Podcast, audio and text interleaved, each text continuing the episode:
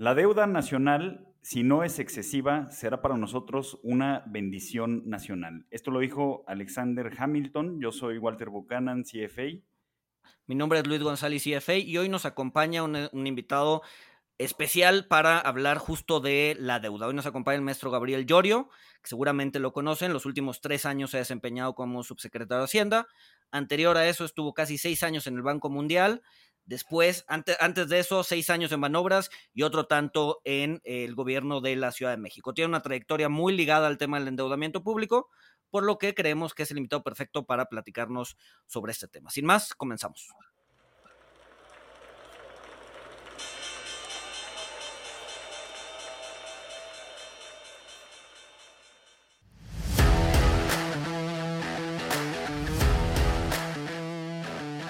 Monito, el otro lado de la moneda. Pues, subsecretario, muchas gracias por, por eh, atender eh, a, este, a, su casa aquí a, nuestro podcast. La idea del, de la plática de hoy es hablar un poco del endeudamiento. Yo sé que acaba de salir el presupuesto, eh, seguramente habrá alguna preguntita de eso, pero más bien queremos enfocarnos en el tema educativo. ¿Qué es? creo que en México hay un tema bastante eh, más bien es un tema bastante ríspido el tema del endeudamiento, ¿no? No queremos deuda, creo que traemos ahí un bagaje de los 80s y los 90s con la deuda pública. Entonces, platicar un poco cómo se estructura, qué es, cuáles son las fuentes de endeudamiento, este, creo que, creo que de su, de su boca creo que podría, podríamos aprender bastante. Entonces, bueno, lo primero es eh, diferentes fuentes de endeudamiento, ¿no? ¿Cómo se, cómo se endeuda un país, ¿no? Sí, no, muchísimas gracias. Eh, muchísimas gracias Luis Walter por, por invitarme, pero sobre todo por darme la oportunidad ah, para, para, tocar estos temas, como tú bien lo mencionas, desde el punto eh, de vista educativo, tal vez hasta tal vez eh, académico, didáctico, tratar de, de, abordar el tema de la deuda, que es uno de los temas que más he, he venido tal, tal, vez trabajando en, en, mi vida profesional. Si me permites muy rápidamente hacer un disclaimer, sí, claro. y agradezco la invitación, pero poco resaltar que lo que voy a, a, describir en el podcast no, no necesariamente es una posición de la Secretaría de Hacienda en este momento o refleja alguna decisión. Eh, igual que también no, no, necesariamente estoy hablando actualmente como en, en el podcast como funcionario de Hacienda. Eh, lo digo porque luego, luego, lo que digo se toma ahí un poquito en los medios. Entonces adelantándome quisiera solamente decirlo. ¿no? Pero no, te agradezco muchísimo, les agradezco a los dos. Y, y yo creo que, eh, eh digamos, hay varias fuentes de financiamiento, es una de las preguntas eh, de toma de decisiones que se realizan en un gobierno, después de hacer la planeación eh, presupuestal, ¿no? Eh, cuál es hacer la proyección de ingresos, hacer la proyección de gastos, es exactamente cómo, cuánto se puede endeudar un país cómo, y cómo lo va a hacer.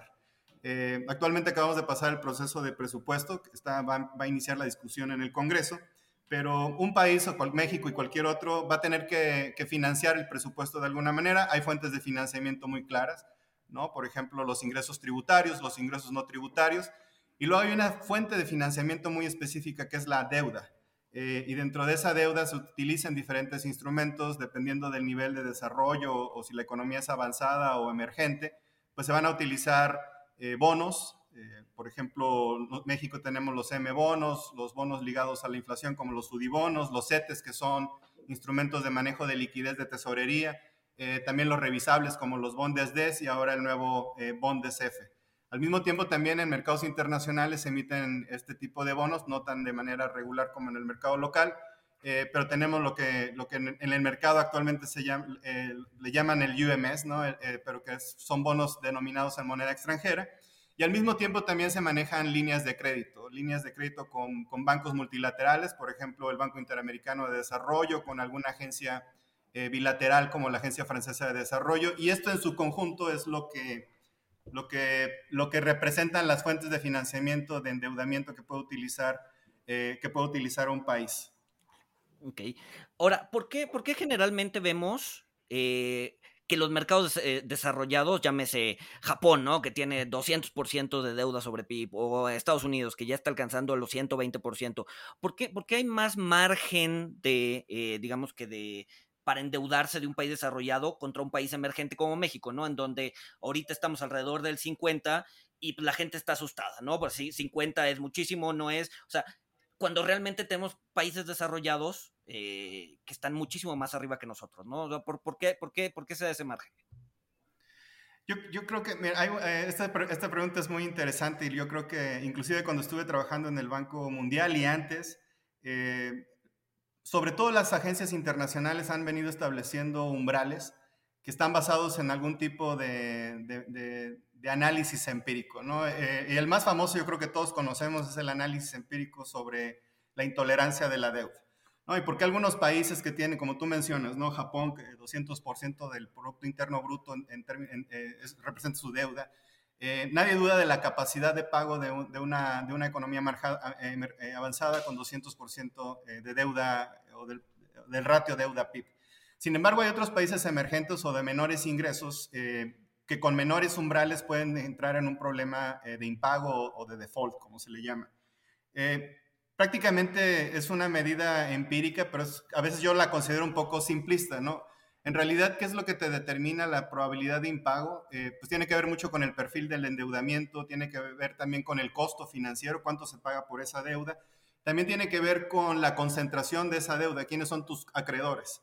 Eh, si tomamos en cuenta un poco un país de bajos ingresos, eh, en alguna de las regiones, por ejemplo, del centro de África, la mayor parte de las fuentes de financiamiento vienen de los bancos multilaterales. Eh, y estos bancos no prestan a más de 5, 6, 7 años o 12 años, ¿no? Por ejemplo, es una de las líneas del Banco Mundial más largas.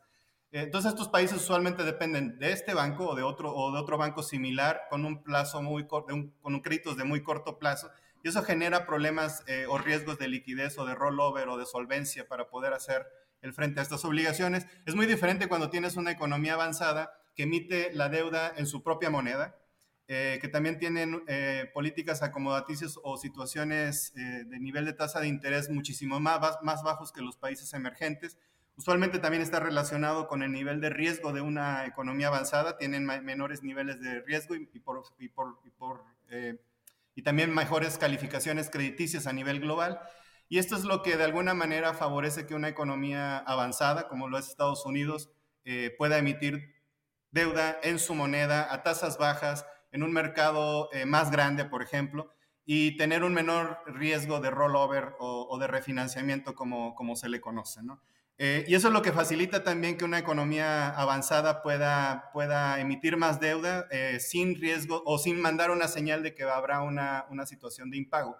Uno de los temas creo que también importante es que las economías avanzadas, sobre todo Estados Unidos, pues, tienen una posición de señoriaje y la moneda, eh, la moneda juega un papel importante como cuando se revalúa hacia una, hacia una economía emergente. Entonces creo que esas son, esas son características de economías avanzadas que permiten que la eh, bueno, que puedan tener un mayor nivel de endeudamiento. No es lo mismo y no aplica igual hacia una economía emergente que probablemente va a tener un mayor costo de financiamiento, menor tamaño, por ejemplo, de su mercado local.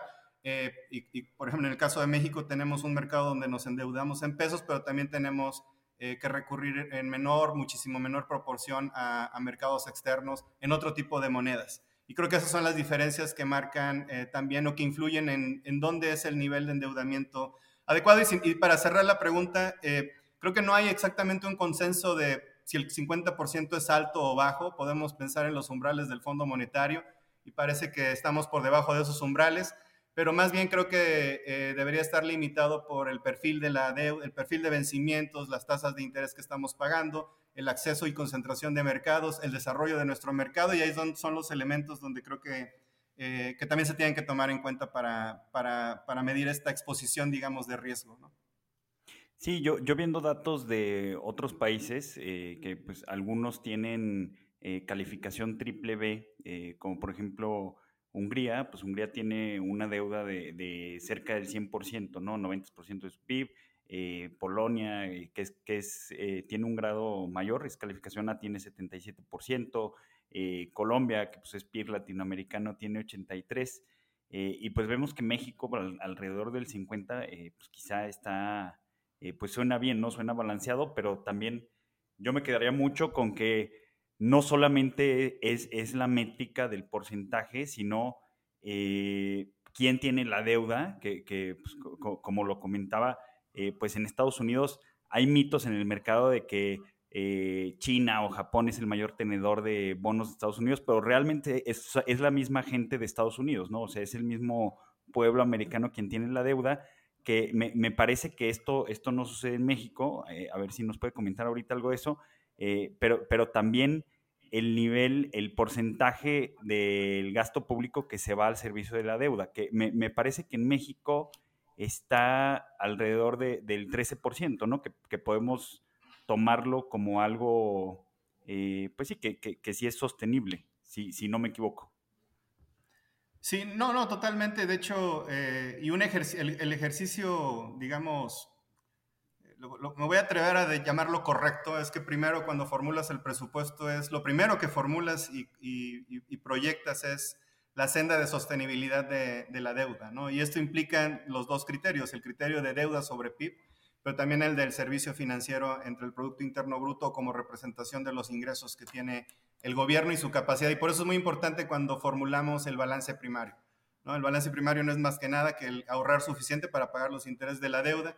De lo contrario, entras en dinámicas en las que pudieras estar usando deuda para poder pagar esos intereses y eso es lo que generan divergencias en algunos de los países de la región, sobre todo los más endeudados y que tienen una exposición también a, una deuda eh, que puede tener efectos de evaluación como es la deuda externa.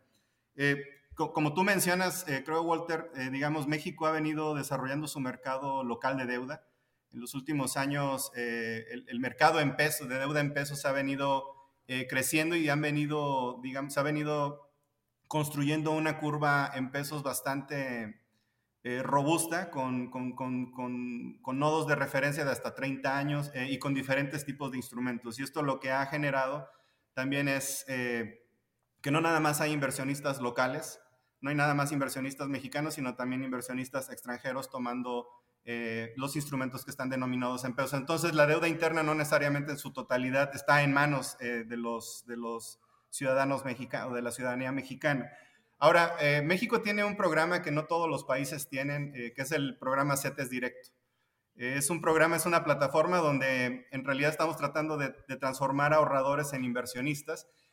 Y estos sí son, son inversionistas no necesariamente que operan a través de fondos de inversión o de alguno de los grandes inversionistas institucionales, sino simples ciudadanos que pueden adquirir un M-bono, un UDIBONO o un BONDESD entonces también esa es una forma eh, de desarrollar el mercado y también de tomar ventaja eh, de que la deuda en nuestro, en nuestro país esté soportada y está siendo comprada y esté siendo aprovechada también por los propios eh, ciudadanos. Es una forma de democratizar un poco la política de deuda del país. Claro. Una, una, una, pregunta respecto, o sea, y, y, es, y, es, una pregunta que sale relativamente seguida, seguido, es, ¿por qué, por ejemplo, en, si no me equivoco, 2010, eh, México emite un bono a 100 años, ¿no? O sea, ¿de qué nos sirve un bono a 100 años para México, ¿no? O sea, ¿por qué nos endeudamos a 100 años? ¿Esos recursos dónde están? ¿Qué se ha hecho con ellos? O sea, ¿realmente, realmente le sirve a México emitir tan largo?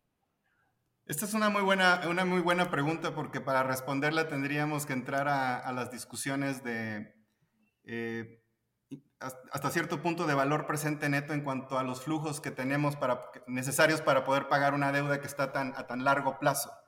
Eh, yo, yo, creo que eh, la razón por la que México en, en, ese año emitió un bono a 100 años, primero había las condiciones, no es, no es, fácil. No es fácil emitir un bono a tan largo plazo. Sí, son, son pocos países lo que los que lo han hecho, ¿no? Incluso en Latinoamérica creo que no había nadie y Perú salió, salió hace como dos o tres años a emitir, pero en Latinoamérica éramos el único, ¿no? Éramos el único, efectivamente, Perú hace poco logró también colocar su bono centenario. Eh, no es fácil, los inversionistas no necesariamente están dispuestos a, comprometer una inversión de tan, de tan largo plazo. Y eso, tiene, eso es lo que refleja un poco la percepción de, eh, de, riesgo que tienen los inversionistas hacia el país. Entonces, que México lograra una emisión a 100 años, en términos costos-beneficios eh, puramente financieros, pues tal vez no es mejor que una emisión a 30 o a 20 años pero en términos de señal, eh, tiene una, manda una señal muy fuerte, una señal muy poderosa en cuanto a la confianza que tienen los inversionistas para adquirir un bono eh, que se va a pagar hasta dentro de 100 años, ¿no? cuando menos el principal. Ahora, eso es un poco en términos de señales de mercado. En, términos también eh, de construcción de la curva, ¿y a qué me refiero a la construcción de la curva? Es que un país soberano va poniendo referencias a cada uno de los plazos que después en el mercado, en el mercado secundario van generando eh, lo que son los valores de mercado o el precio de referencia que, eh, relacionado con esos nodos de la curva. En términos prácticos, estas son las referencias que van a utilizar las empresas privadas para emitir y fondearse. Por eso necesitamos que nuestros instrumentos tengan eh, estos niveles de referencia lo más bajo posible para que la economía mexicana en su conjunto se pueda, se pueda beneficiar. Poner un bono de 100 años lo que te permite es precisamente que tienes una curva que va de 2, 3, 4 hasta 100 años y poder interpolar estos, estas referencias. Eh, obviamente vamos a, no, no, hemos visto muchas emisiones de 100 años de empresas corporativas. Esperamos que tal vez eh, en el futuro lo hagan, lo haya, pero eso te permite ir generando una, una curva robusta de referencias y eso es lo que yo creo que precisamente estaba buscando el gobierno mexicano en 2010, específicamente la Secretaría de Hacienda. Eh, no nada más hicimos esa emisión como, gobierno, hubo otras emisiones también a 100 años. Actualmente ya no las hacemos porque ya existe la referencia que tiene un buen desempeño en, digamos, en revelación de precios, pero no, este, no la necesitamos para fondear el, digamos, el presupuesto. Creo que hay formas más baratas de hacerlo y por eso hemos decidido también este, tomar otro tipo de estrategias. Ahora, eh, eh, bueno, dejaría ahí la respuesta. Ok, entonces es un poco también eh, decirle o, invitar a las empresas mexicanas a ver, mira, ya tienes el nodo de referencia, ya tienes cómo pricear tu deuda si es que quisieras emitir a 100 años, cosa que antes no se podía hacer, o sea, si una deuda, si, un, si una empresa quería emitir a, a, ese, a esos, pues ese tenor o ese maturity, pues no podía hacerlo porque no tenía, no tenía digamos que el nodo para, para, para para poner un spread, digamos, una sobretasa sobre el soberano, ¿no? Sería, sería como más bien un tema de eh, mandar la señal, como usted decía, más que recibir el dinero y usarlo en lo que sea, ¿no? Sí, y más bien, y también si hace sentido desde el punto de vista financiero eh, para la empresa si necesita levantar dinero a ese plazo, ¿no? Eh, me cuesta trabajo en este momento identificar las características de una empresa que quisiera emitir a, 100 años, pero si, si las hubiera y si, las, y si quisieran, eh, en este momento ya existen las referencias del gobierno mexicano para que, las podrían utilizar. Y además hace, eh, hace un año, sí, hace, un, no, en, este año de hecho, en enero colocamos en lo que se llama el mercado Formosa y se colocó también una, una, un bono que usualmente le llaman ultralargos, ¿no? 50 eh, años y, y, prácticamente es robustecer la parte larga de la curva, como, como le dicen los financieros. ¿Qué es, qué, qué, qué es otra, otra, otra, otra duda que yo tenía a nivel personal? ¿Por qué siempre México abre los mercados internacionales en el año. Digo, por lo menos los últimos años siempre ha sido México, ahí tienes, el primero de enero emitiendo, emitiendo bonos en, en, en, hard currency, ¿no? ¿Por qué? ¿Por qué somos los primeros o por qué nos gusta hacer eso? Esa, no, no, no, no, no sé si te pueda dar una respuesta puntual. Eh, te voy a dar una respuesta que está basada, creo, un poco en lo que, en lo que en mi experiencia he visto en Hacienda y un poco adivinando de por qué lo hace, por qué lo hace México. Yo creo que la, la historia de desarrollo del país eh, ha llevado a que México, y sobre, sobre todo en manejo de deuda, es muy reconocido a nivel, a nivel mundial. Eh, la Oficina de Deuda de México es bastante reconocida y premiada, eh, pero creo que no, es, no ha sido gratis ¿no? este reconocimiento. Creo que haber transitado por situaciones de estrés o crisis donde hubo, tuvo que haber una, tuvo que desarrollar un manejo eh, muy activo y muy estratégico de la deuda ha llevado a que la oficina de deuda tenga este nivel de, sofisticación, pero también de manera preventiva, porque uno nunca sabe qué es lo que va a pasar en los mercados. Creo que la mejor estrategia es levantar los recursos eh, lo más pronto posible cuando las condiciones del mercado son adecuadas. Eh, eso, eso no necesariamente te lleva a que enero es el mejor, el mejor mes. Pero también, pero de manera preventiva creo que enero es el mejor mes para, para, levantar dinero, se están abriendo los nuevos programas de financiamiento o de inversión de los fondos. Entonces hay una, hay, hay una situación también a veces de optimismo de, de mercados.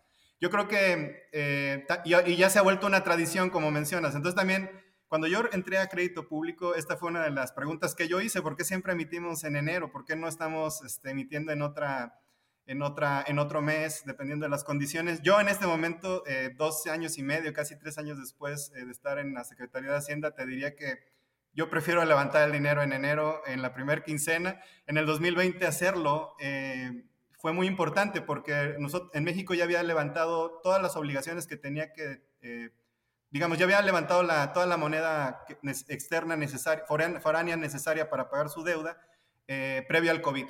Y no tuvimos que, que, enfrentarnos al riesgo de, de, tener un evento de pronto que, que genera un estrés financiero, dislocar a mercados y que potencialmente pudiera cerrar los mercados. Entonces creo que, creo que aunque tradicionalmente ya nos vemos como somos los, los que abrimos el mercado y, creo que nos gusta vernos así, eh, preventivamente tiene un sentido estratégico ser el primer país emergente que levanta los recursos en los mercados y además ponemos la primer, las referencias relacionadas a ese año para las empresas privadas o para los bancos públicos que también van a emitir en los mercados. Entonces también tiene un sentido estratégico para la economía, no solamente para el gobierno.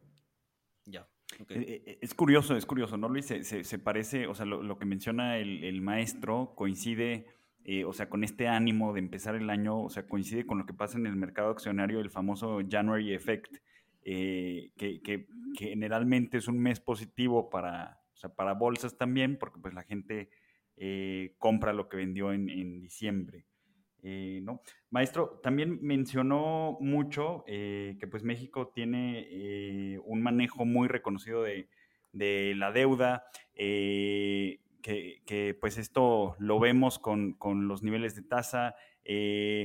hace unos meses todavía pues sonaba mucho que, quizá México iba a perder el grado de inversión en 2021, o sea, eso ya se bajó muchísimo eh, lo cual implica un, reconocimiento de, pues, del buen manejo de, la deuda. Todavía hay gente eh, que pues tiene recuerdos y que tiene flashbacks eh, de, lo que pasó en el 95, donde el Fondo Monetario Internacional y Estados Unidos nos tuvieron que otorgar una, línea de crédito de emergencia, que creo que las cosas son muy, muy diferentes y muy distintas hoy, pues de, de cómo eran en 1995.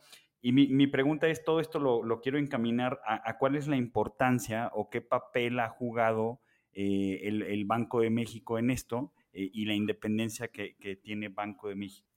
No, sin duda, eh, yo creo que algunos, probablemente algunos de sus, los radioescuchas de, su podcast no son muy jóvenes y no van a recordar los eventos del 95, los, que lo vivimos, fueron eventos de mucho estrés financiero. Eh, y la situación de mercados y de la composición de la deuda eran muy diferentes a los que estamos observando eh, el día de hoy. Entonces las condiciones son muy, muy diferentes, pero son condiciones que se han venido construyendo poco a poco y de manera, y de manera gradual. Yo, eh, yo, lo que, yo lo que diría es, digamos, la deuda actualmente está más, está más concentrado, digamos, el mercado relevante ahora es el denominado en pesos, y esto ha venido disminuyendo la exposición que pudiera tener la deuda de México a, una, a, efectos de revaluación de moneda como los que se observaron en el 95. ¿no? Esto, esto ha disminuido. Eh, pero también derivado de las reformas asociadas al 95 y a, los, a las estrategias de gestión fiscal y de reforma financiera que, que, que se implementaron eh, durante el manejo y posteriormente al del manejo de la crisis del 95, una de las, eh, creo, piezas fundamentales es el incremento de la autonomía del Banco Central. Eh, yo creo que ese es uno de los grandes activos eh, que tiene este país en cuanto a estabilidad financiera, a, señal de mercados. Eh, es muy importante porque en otros países el Banco Central puede, puede ser utilizado como una fuente de financiamiento. En México esto ya no puede ser así. el financiamiento se hace a través del mercado. pero la autonomía del Banco Central, la autonomía del gobierno, digamos, del gobierno federal, no solamente tiene esa manda esa fortaleza, eh, es un tema de fortaleza institucional, pero también tiene impactos de regulación de mercados, obviamente eh, que incrementa la eficiencia de la política, de la política monetaria eh, y hace que la, que la estabilidad económica, digamos que, tenga, que, que, disfrutemos de una mayor estabilidad macroeconómica. Entonces, creo que uno de los resultados de, esta, de la crisis del 95 fue precisamente el fortalecimiento institucional en México y una de ellos, una, una, una, la gran ganancia fue la autonomía del, Banco Central.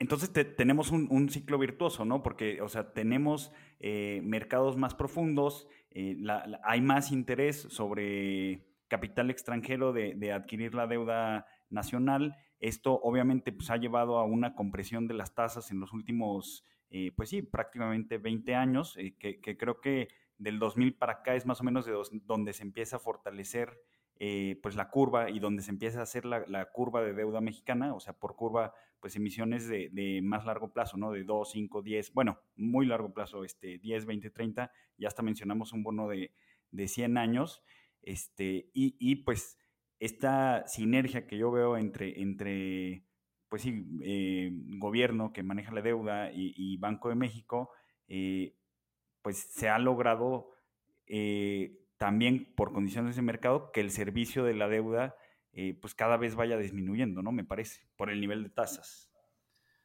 Sí, no, porque digamos, una de las grandes ganancias de tener un banco autónomo precisamente es el combate y control o contención de la inflación o la formación de precios, o la dinámica acelerada de formación de precios.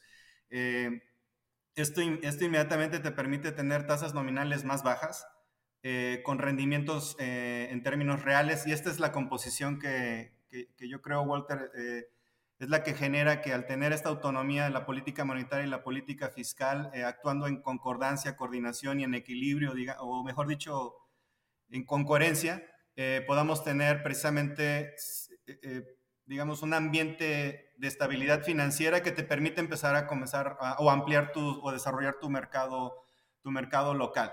Eh, y efectivamente lo que hemos visto es la tasa de interés de México eh, desde el 95 a la fecha se ha reducido de manera significativa. Eh, yo ahora, cuando hablo con, con, con, los miembros más jóvenes del equipo de crédito público, veo movimientos y ven movimientos repentinos en la tasa de interés. se espantan, ¿no? Pero se mueven entre 4,5 y, y, y a lo mucho 4,8 pero en el 95, si te acuerdas bien, eh, o aquellos que, lo vieron, los, los, movimientos eran bastante acelerados y era precisamente porque teníamos inflaciones también muy altas, pero también condiciones financieras muy diferentes. Eh, entonces creo que eso es lo que creo que es lo que ha venido consolidando México en los últimos en las últimas décadas. No nada más México, también Latinoamérica. Hay que recordar que Latinoamérica fue parte también de las agendas de reforma eh, de, las, de la crisis del 95. Tuvo repercusiones no solamente en México, eh, y varios países han venido, han venido desarrollando la parte institucional de autonomía de los bancos centrales, pero también sus mercados, eh, sus mercados locales. Y creo que el ejemplo claro eh, son, por ejemplo, Colombia, que ha venido también implementando las mismas, las mismas reformas y tiene un nivel de desarrollo de los mercados locales de deuda un poco, no, no, al nivel de México, pero parecido. Y también Perú, estamos más o menos ahí, este, podríamos llamarnos pares, ¿no? Ya, ya. Ahora, hablando, hablando justo de, de, qué tanto se puede endeudar eh, el país, ¿no? A ver, eh, el hecho de que el, de que el Banco Central sea independiente, pues te hace que eh, pues, tengas que tener una política fiscal prudente, ¿no? ¿Por qué? Porque ya no puedes financiar esa deuda con, o sea, imprimiendo dinero a placer, ¿no? Eso, eso ya es tema del Banco de México. sin embargo, en cada año, en la ley de ingresos, en el artículo 2, sale que pues, el gobierno no se puede endeudar hasta tanto por ciento, ¿no? O, tantos dólares o tantos pesos, ¿no? Le llaman el techo del endeudamiento, que de hecho ahorita Estados Unidos está batallando para, para levantarlo, eh, porque si no es probable que, caigan ahí en un default técnico, pero bueno, es otro tema. ¿Cómo funciona en México ese techo de endeudamiento? O sea, eh, si no lo queremos volar, ¿qué pasa? Este, ¿cómo, cómo, cómo, cómo, funciona? Digo, yo sé que no es deseable volarlos, pero, pero ¿qué, qué, qué tendríamos que hacer para hacerlo, no? Sí, y, de hecho, eh, si me permiten, eh, voy a dar un paso atrás ah, para tratar de responder su pregunta y, va a parecer que empiezo a, divagar un poco, pero lo voy a centrar en el, tema de la deuda. La, deuda pública eh, o la deuda de un país, la deuda soberana al final, pues no es la diferencia, no es más que la diferencia entre dos agregados fiscales, los ingresos y los gastos. entonces, digamos, si pensamos en, esta, en una dinámica donde los ingresos se van moviendo a lo largo del tiempo y el gasto también, eh, una divergencia entre estos dos agregados o entre estas dos series de tiempo, lo que te va a provocar es ampliar o, comprimir la brecha, y esa brecha es, efectivamente la deuda o el déficit que hay que, que, hay que financiar. Eh, y el déficit se puede ampliar por muchísimas cosas o se puede eh, comprimir por muchísimas cosas, ¿no? Eventos no necesariamente asociados a la economía local. Digamos, México, eh, y por eso es importante cuando se habla de sustentabilidad fiscal, eh, la proporción del déficit como, como, proporción del PIB. Tiene que ser un déficit manejable, tiene que ser un déficit eh, que no genera o que no puede abrir la, la, puerta para una divergencia acelerada de la senda de sostenibilidad, ¿no? Eh, en México los techos de endeudamiento, digamos, se aprueban en el Congreso. Eh, de la misma manera que se aprueba eh, todo el paquete económico, ¿no? México, como les dije, formula o identifica cuál es la senda de deuda que puede tener, que es sostenible. Luego se estiman de la manera más realista los ingresos, con las variables económicas esperadas, se, calibran con modelos estadísticos, etcétera. Y eso es lo que te da el, el, techo, el techo de gasto, digamos, y eso es lo que hay que mantener cuadrado a lo largo, a lo largo del año. Hay un aspecto importante en México eh, que sucede también en otros países, no, no sucede en, todos los países, en la mayoría de los países de Latinoamérica. México discute primero los ingresos y el nivel de endeudamiento, y ya que se aprueba, se discute el gasto. Eh, precisamente lo que se quiere evitar es que cuando se discute en paquete puedas, puedas empezar a jugar con un agregado o el otro tratando de abrir este, algún tipo de espacio fiscal que no necesariamente se va a materializar. Entonces es importante que las deuda quede fijada, los ingresos realistas queden fijados y luego ya, ya no podemos modificarlo, se va, nos vamos a ver la, la distribución del gasto. Eh, es la regla de, en Estados Unidos le llaman el Single Subject, Rule, es como una regla de un solo tema y luego, eh, eh, pero el resto de los países de Latinoamérica no lo tienen, entonces sufren este tipo de... O sea, en, la, en Latinoamérica digamos que ven ingresos, ven gastos y la diferencia se va a deuda y ahora sí que nos agarren persinados. Mejor dicho, ven ingresos, ven gastos y luego dicen, ah, pero quiero meter a veces más, más gasto, entonces le subo el ingreso.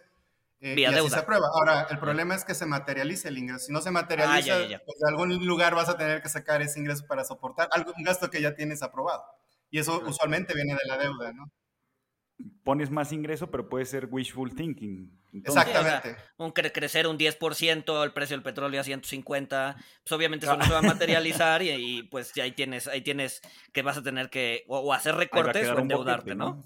O endeudarte más. Eh, y, usualmente es cuando vemos crecimientos acelerados de la deuda. México no tiene, tiene varios controles. Entonces, un control es la forma en la que se discute el paquete económico, primero el ingreso y luego el gasto, pero también tiene reglas muy específicas en cómo se debe de endeudar el país eh, establecidas en la ley de responsabilidad hacendaria y también en la ley de ingresos. Entonces, en México, la, digamos, la regla fuerte, ¿no? El, que es como lo que le llaman luego los abogados en inglés el binding, es, el techo de endeudamiento. El techo de endeudamiento está formulado en línea con los agregados fiscales realistas.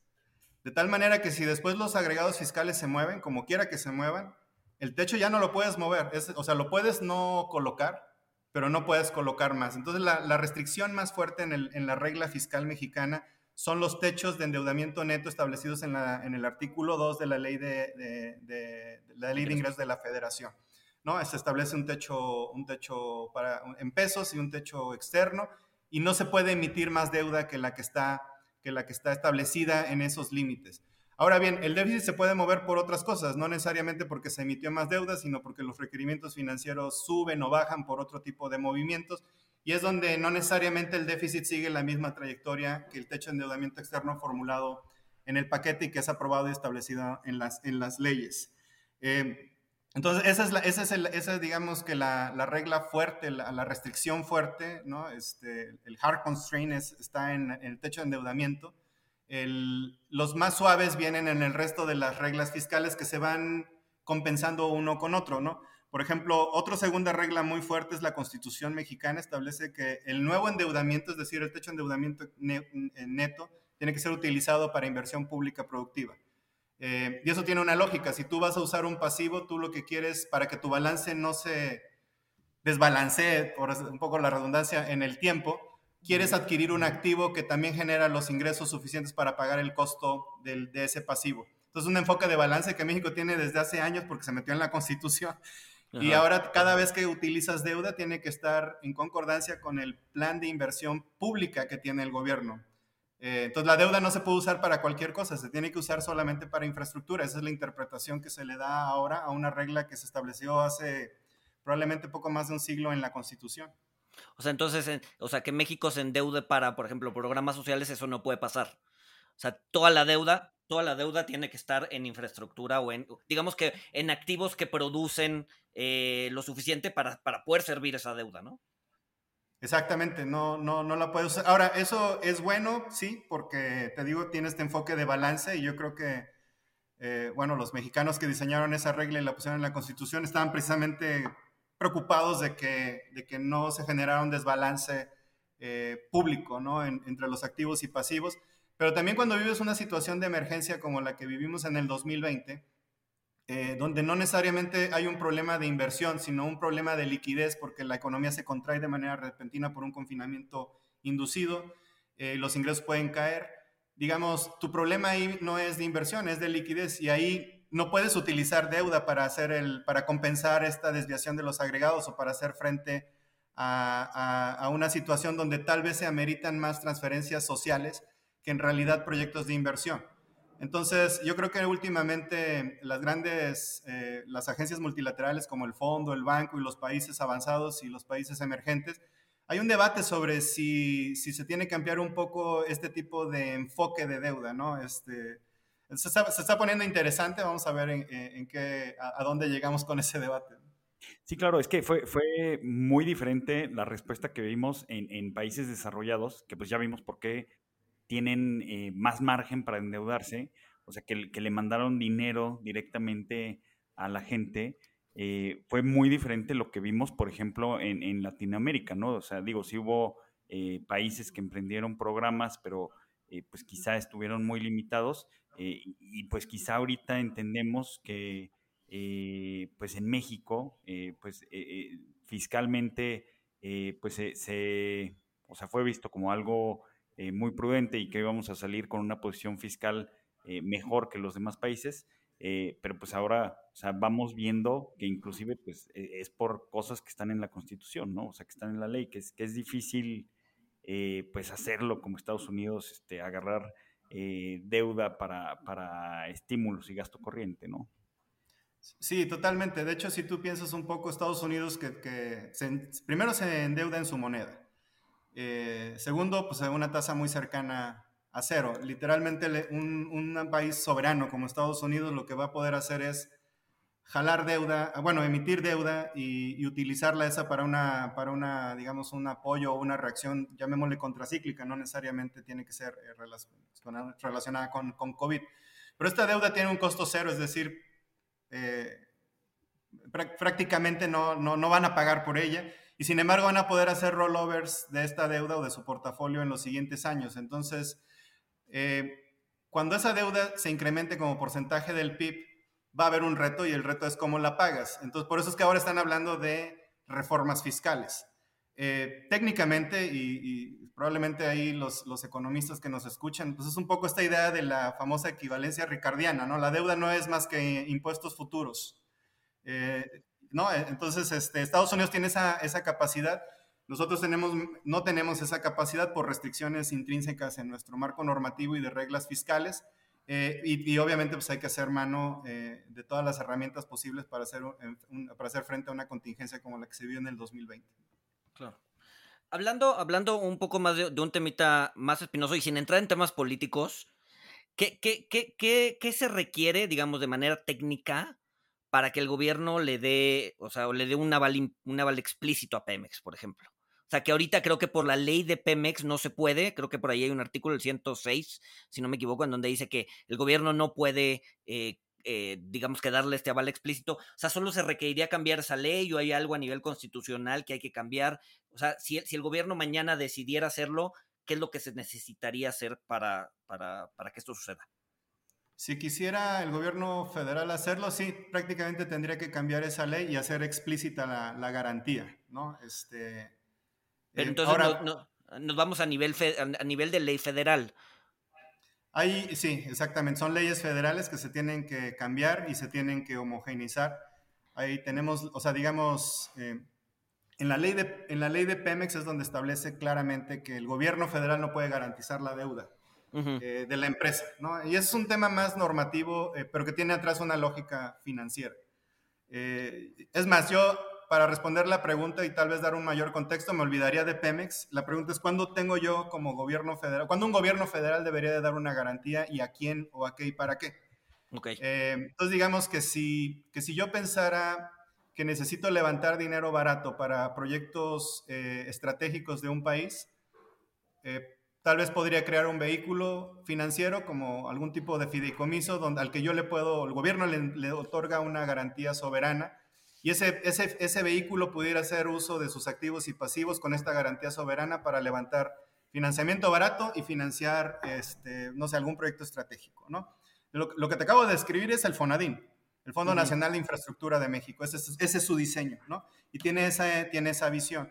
Eh, es un poco un ejercicio que hizo Brasil en su momento, pero no lo hizo a través de un fideicomiso, lo hizo el Ministerio de Finanzas, utilizando la garantía o levantando dinero para, para, para mandárselo a alguno de sus bancos y financiar de manera barata.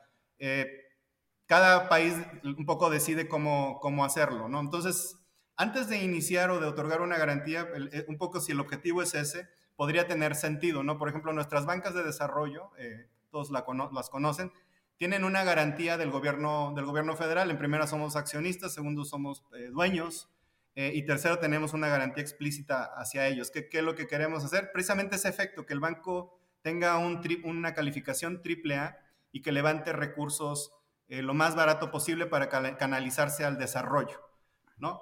Eh, yo ahora regresaría al tema de Pemex. ¿Hace sentido o no dar una garantía a Pemex? Eh, y esa es una respuesta, es, una, es, una, es, un tema muy, muy, este, muy polémico. Entonces voy a volver a repetir el disclaimer que di al inicio. no puede ser tomado como una declaración de Hacienda lo que voy a decir. Estoy hablando teóricamente y metodológicamente. Creo que tendríamos que considerar eh, que, Pemex no tenía la garantía antes, eh, o sea, un poco son el, tiempo, eh, ¿cuándo das esa garantía? Si la das antes o desde el inicio cuando formulas el proyecto o lo das después que ya hay una inercia o hay un crecimiento orgánico de la estructura financiera de, la empresa. en este momento Pemex no tiene la garantía, Pemex ha emitido bonos sin esta garantía, los inversionistas los han comprado, los que quieren, los que no, no, pero ya hay una curva sobre, hay una curva construida por la empresa. Eh, México podría, porque me lo han dicho, ¿no? Eh, ¿Por qué no le das la garantía? Eh, la, tasa de interés de Pemex baja y prácticamente se puede financiar de manera más barata. efectivamente, eso teóricamente podría pasar, ¿no? También probablemente las tasas del gobierno federal se van a, se van a subir. hay un movimiento entre dos curvas que hay que estudiar bastante, hay que estudiarlos bastante, con mucha cautela. pero también hay nos hace preguntar cuál es realmente el objetivo de darle la garantía a Pemex, porque desde el punto de vista financiero esto podría tener sentido, pero también eh, los, retos de Pemex son estructurales, son muy claros, una alta carga eh, fiscal que se ha venido abordando de otras formas, no voy a abordar, no voy a entrar aquí en detalles. También tiene eh, otros retos como la deuda, la carga de deuda que tiene, si nosotros, si el gobierno federal diera en este momento la, garantía, lo que se podría generar es precisamente una, una contaminación de curvas, porque uno, las dos calificaciones están muy vinculadas intrínsecamente, financieramente. Eh, lo he dicho mucho, eh, y espero no. Es un, es un tema también de contingencias, eh, hasta ahí lo voy a dejar. Y un poco, si quieres abordar los temas estructurales de la empresa, no necesariamente se van a resolver con una garantía en el, eh, relacionado con la percepción o los portafolios de los inversionistas. No es que no sean importantes, sino que no se van a resolver ahí. Y, yo creo que podemos pensar en el ejemplo de ESCOM, eh, tal vez un poco en, en, África del Sur, en Sudáfrica, donde se le da una garantía a la deuda nueva que emite la, la empresa. No necesariamente se resuelven los problemas estructurales de la empresa ESCOM, y además se empiezan a generar, creo, referencias diferentes, porque ahora la empresa va a tener emisiones de bonos con deuda eh, no garantizada y emisiones de deuda con bonos eh, garantizados. Y eso empieza a generar también, eh, creo yo, distorsiones en las curvas de rendimientos. Eso, eso sí lo quisiéramos tener lo más ordenado posible para que los inversionistas también pudieran, mejor dicho, los corporativos emisores puedan también tener esta estabilidad en las curvas de referencia. Entonces, ¿qué, se necesita? En realidad no se necesita mucho, se necesitaría nada más cambiar la ley. Eh, ¿Qué pasaría después de cambiar la ley? Probablemente veríamos una comprensión del spread de las de Pemex hacia el, hacia el gobierno federal, probablemente un jalón de las tasas de, que paga el gobierno federal, eh, pero tal vez no vamos a abordar realmente los problemas estructurales eh, de la empresa, ¿no? Y esa es creo que una de las razones por las cuales no se ha tomado, no se ha tenido esa, esa opción. Pues bueno, hemos visto temas eh, muy interesantes, eh, pues lo, por qué los países desarrollados se pueden endeudar más. Hemos visto que la situación de México pues, se ha robustecido en los últimos 20, 25 años. Estamos en una situación muy diferente del 95. Ahora hay, hay una, un gran porcentaje de la deuda que está en, mercado interno, o sea, que está en manos de mexicanos, inversionistas institucionales, afores. Hay una buena parte de extranjeros que tienen eh, deuda mexicana, pero en pesos, que pues eso es, muy importante eh, y nos da cierta flexibilidad. Eh, pero bueno, cerrando con este tema, ¿cuál, ¿cuál cree en su experiencia que es la, una mezcla sana entre deuda interna y deuda externa? Pues ya que la deuda externa por choques como los que vimos el año pasado, eh, pues donde el tipo de cambio se vuela, digo que en este caso pues regresó, pues también puede tener impacto sobre, sobre este, pues, los presupuestos que se hacen, sobre el servicio de la, deuda, eh, y, creo que es, eh, pues se, puede tener variaciones más grandes la deuda en moneda extranjera que, en moneda nacional, ¿no? ¿Cuál sería la, la mezcla sana? Pues mira, de manera general te diría que entre menos deuda externa, mejor. o sea, si todo se puede nacional. Ahora la pregunta es, ¿qué significa menos deuda externa o qué significa, no? Digamos, yo te diría que entre más deuda denominada en tu moneda eh, es mejor, ¿no? Este, ahora, y, México, digamos, usualmente se ha manejado en un ratio tipo 80% eh, deuda eh, en pesos en, en el mercado local, 20% deuda extranjera eh, que puede estar en diferentes monedas, ¿no? Usualmente México está en dólares, yenes, eh, euros, todavía tenemos por ahí algunas libras esterlinas. Y, digamos, actualmente la deuda externa eh, ha fluctuado entre 20, 23%, ¿no?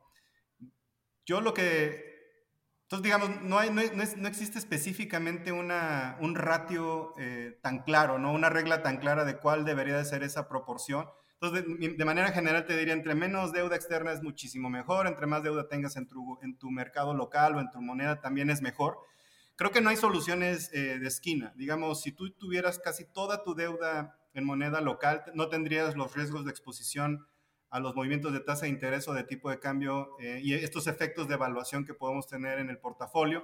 Sin embargo, también las tasas de interés a nivel local son un poco más, un poco más, caras. Entonces hay que hacer ahí ejercicios de programación financiera para optimizar.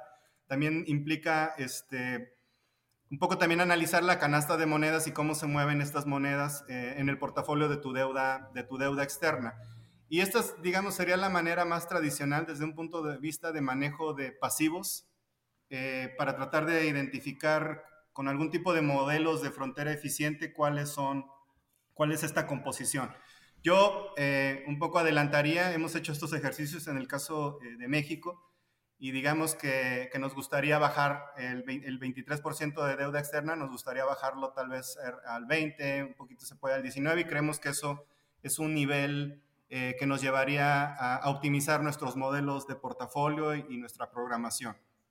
Este, habiendo dicho eso, también puedes bajar la composición de la deuda mediante otro tipo de estrategias y, eso es también lo que queremos hacer, no necesariamente reperfilando tu emisión de o tu programa de colocación interno o externo o la emisión de instrumentos, sino también utilizando algún tipo de estrategias para, para poder intercambiar o, hacer un offset del riesgo que tienes en, en una tasa o en una moneda específica. ¿Ya que me estoy refiriendo específicamente? Eh, puedes tener un, programas de coberturas o programas de, instrumentos derivados que te permitan tomar ventaja en un mercado externo, pero que después puedas mitigar ese riesgo asociado. Y eso es lo que creo que, que, muchas eh, oficinas de deuda ah, en países emergentes están haciendo. Eh, les confirmaría, México lo, lo, está, lo está haciendo también.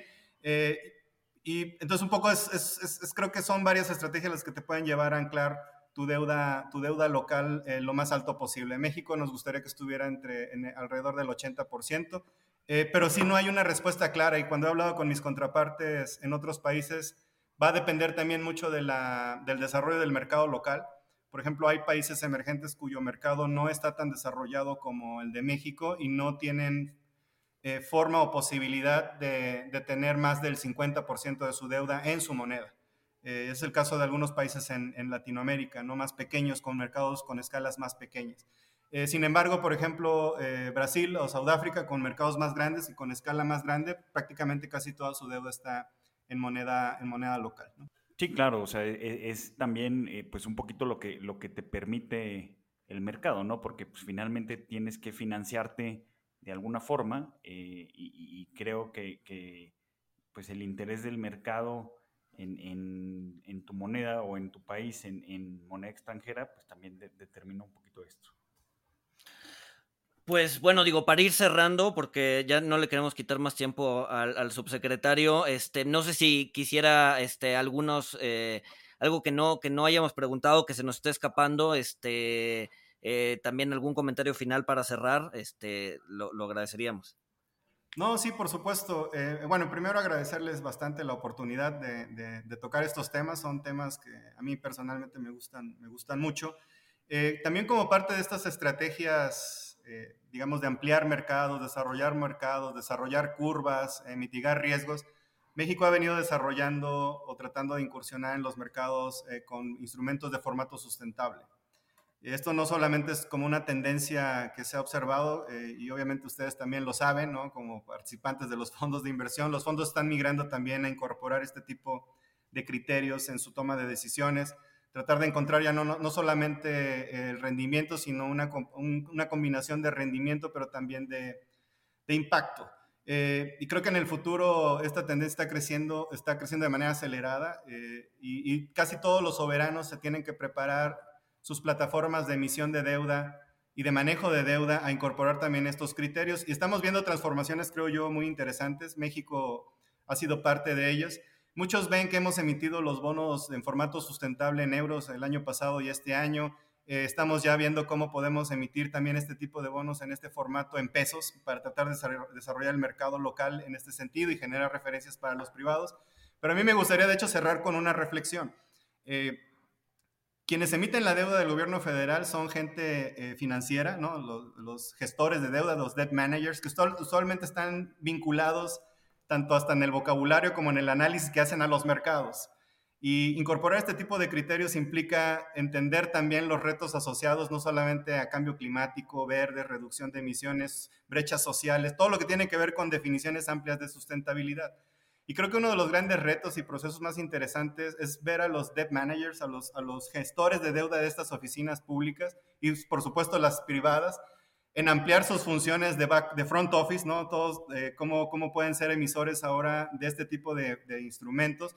Y luego también hay que ir actualizando el back office, cómo se pagan, cómo se reportan, cómo se van a, qué, tipo de reporteo puede haber asociado a este tipo de instrumentos. Son reportes muy diferentes a los que se hacen eh, en un bono tradicional que tiene como un enfoque puramente financiero y también con un con un soporte eh, de estabilidad macro, de reportes de finanzas públicas. Ahora entramos a otra, otra dinámica y creo que estos procesos son, son bastante interesantes. Yo quisiera, nada más quería compartirles a ustedes y obviamente a, los participantes del podcast eh, este proceso. Eh, lo, lo, estamos viendo en otros países, en el G20, en la OCDE, también se está discutiendo pues cómo podemos ah, transformar nuestras oficinas de deuda y ponerlas a, a llevarlos a una actualización en, el sentido de, tener estrategias con, instrumentos y diseño de formatos sustentables.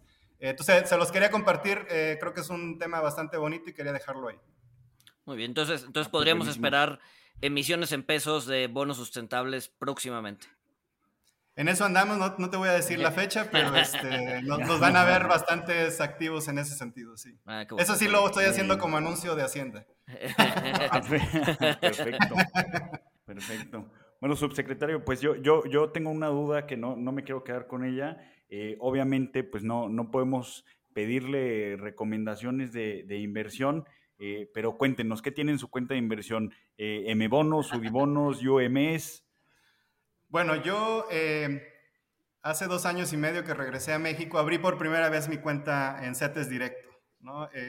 entonces empecé a, a formar un portafolio primero con M bonos. Eh, entonces compré los M bonos que estaban eh, de 30 años, los de 10 años, más o menos pude agarrar o, establecer una parte de, mis ahorros en, las tasas más altas que tienen nuestros bonos, nuestros bonos.